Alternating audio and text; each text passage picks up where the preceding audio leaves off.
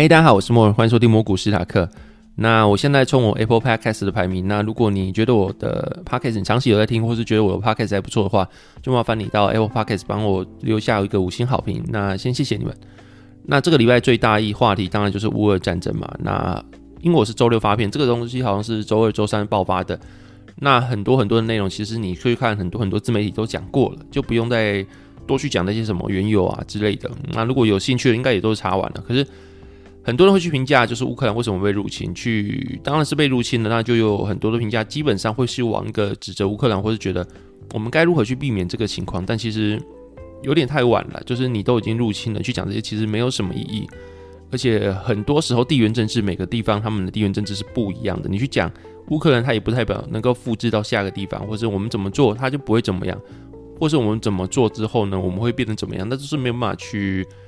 去预测或是去保证的。那我们觉得乌克兰给我们启发最大的，应该就是绝对要武装自己啊！就是什么样的合约、什么样的保证，它其实都只是人跟人之间的片面保证。无论层级拉得多高，是总统给你的保证，或者是什么，呃，国际组织给你的保证，负责人给你的保证，好了，那都是一些最后做出保证的人都是人。那既然是人做出的保证，都一定会有继任者，就是那个人已经被替换掉，在民主机制或者任何集权。主义的机制下都会有汰换，因为人是有寿命的嘛，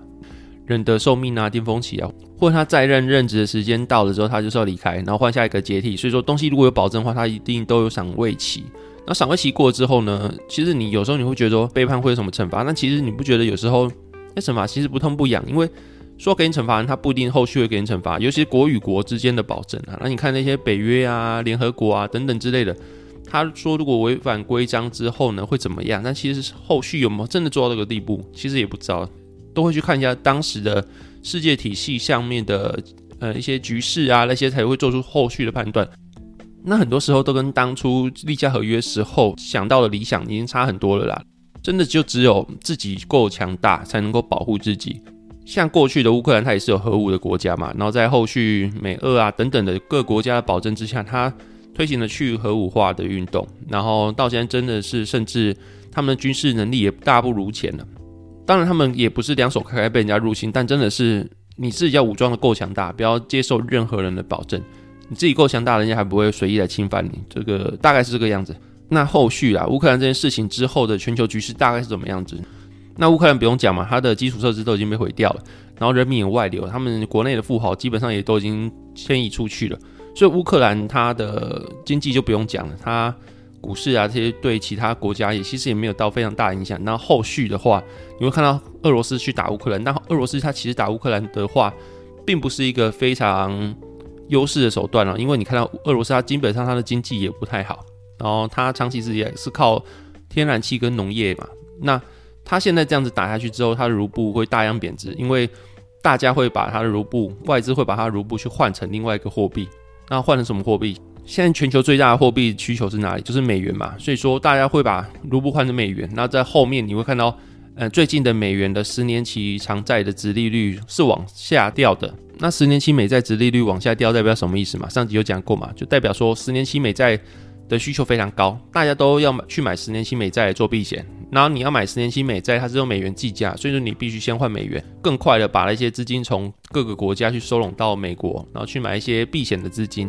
那卢布这样子贬值之后呢，它之后它要进口的话，它要花更多更多卢布，因为它的价值不如过去，才能够进口到一样东西，所以会代表他们国内的通货膨胀会起来。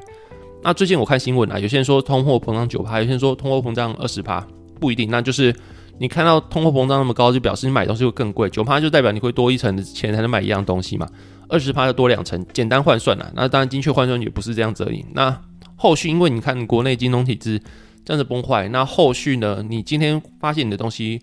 涨了一层才能买，然后可能它会不会预期说隔天、下个礼拜、大后天会涨越来越多，也有可能。所以你说你对你的卢布这个货币的信心会越来越差，那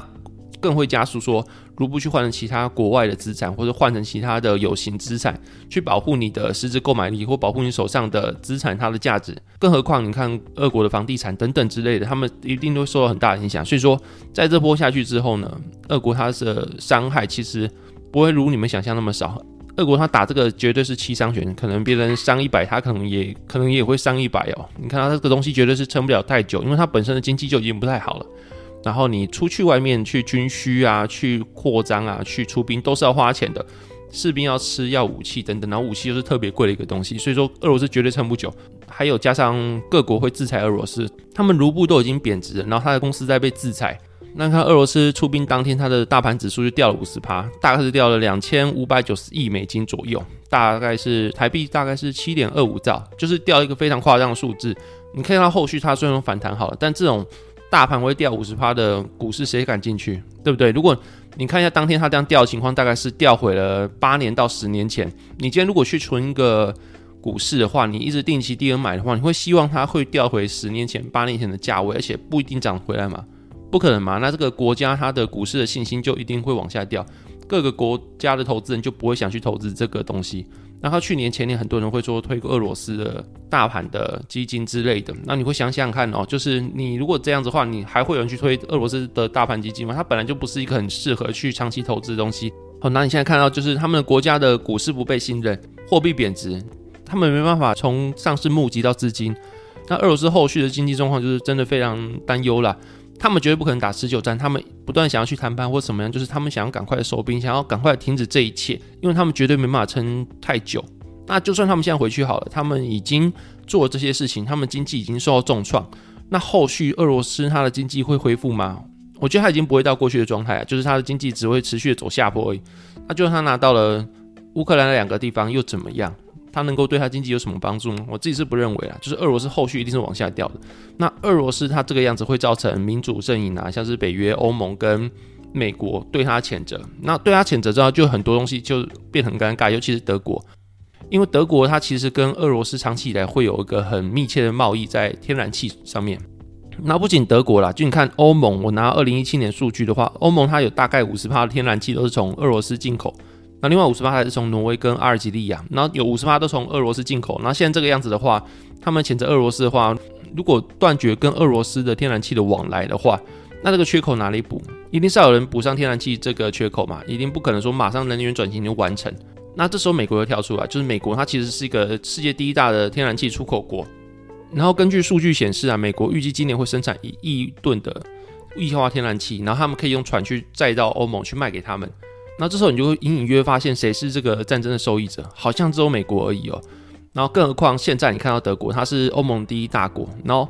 德国它在二零二二年初公布的数据表示，它二零二一年的 GDP 增长二点七趴，可是它在二零二零年的 GDP 是掉四点六趴，就表示它就算去年是做成长好了，它还是没有回到疫情前的水准。再加上后续他们还预测说，今年的后续 Q 二、Q 三可能还是会呈现衰退的状况，那这表示德国它其实还在陷入挣扎之中。那后续的话，这些数据还没有包含它后续对天然气这些缺口的损失。你去跟美国买用船载的，一定比跟俄国买还要贵。那德国它现在已经呈现个半衰退的状态，然后再碰上这些事情，所以说你觉得德国经济会好到哪里？后续你对它展望会好到哪里？目前看起来的话，德国应该也是往下衰退的阶段。然后不止德国，整个欧盟就是乃至整个欧洲，基本上都会是衰退的状态。除了英国以外，英国算是经济相对好的一个环节。那我们刚刚讲到嘛，这个战争感觉后续这样看起来的话，好像受益者就只有一个，就是美国。那它受益在哪里？就是你看到它现在联准会要升息，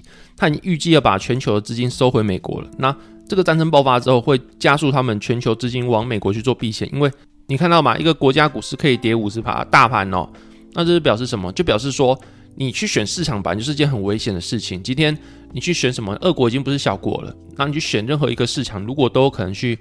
掉五十趴的话，那你不如把钱丢两个方向，是最安全的。一个就是美国市场，美国市场基本上你不会遇到一瞬间掉五十趴的情况。然后另外就是全球配置，就是你去买全球的 ETF，那基本上也不会让你去掉五十趴了。如果全球还掉五十趴的话，就表示这个世界也快完蛋了。然后，如果你看到，就是照我刚刚讲的逻辑好，那就代表说，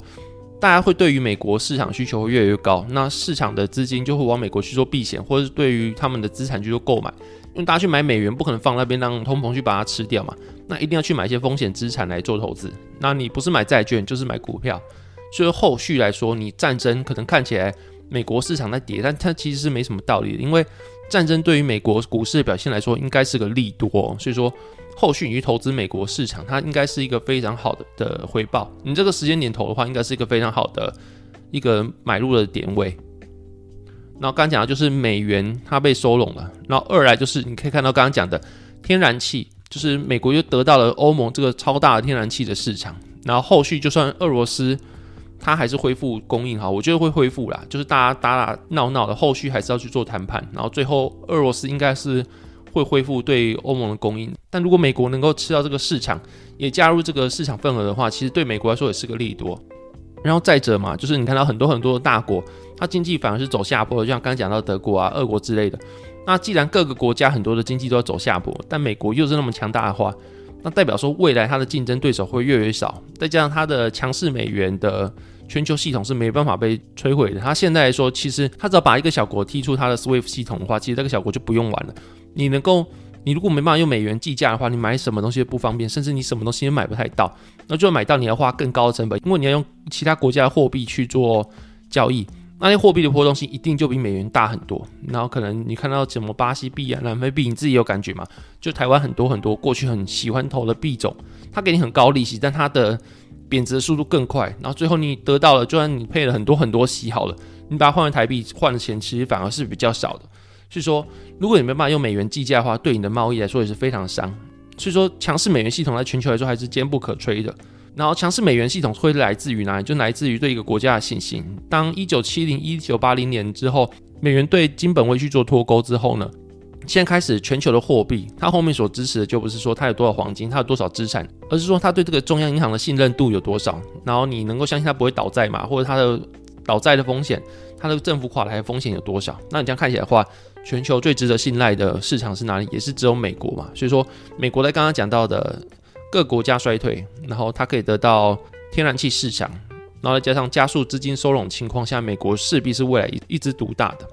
然后你再看台湾近期就是乌克兰这个情况啦，会让那些外资啊、外国人啊对一些新兴市场，然后或者亚洲地区会有点存疑啦，因为他们可能没有长期住在这边。就是没有经历过现实的样子的话，他们可能会对我们这个市场也感到存疑。你可以看到周四的美股开盘之后，台湾的台积电 AD 啊被卖到一度负八趴。你看到一个这么好的公司都可以被卖到这样子，你就知道台湾在外资的眼里可能就是乌克兰的形状。然后短期之内，台湾内部的资金应该是会被快速的流出去。那看到礼拜三、礼拜四、礼拜五好了，外资就卖一千多亿，就代表我刚刚讲到的，就是全球的资金快速收拢。就连过去很强很强的台币好了，现在也开始慢慢的贬值，就可以一直反映的这个情况，就是台币，那或者是台湾的外资可能会比较多，会把钱搬移出去到其他的地方。那这样子对台湾的短期之内，就是你可能短期之内还是会往上走，但是在中期的话，我会认为说它会是一个比较偏空的市场。我自己觉得啦。那当然，如果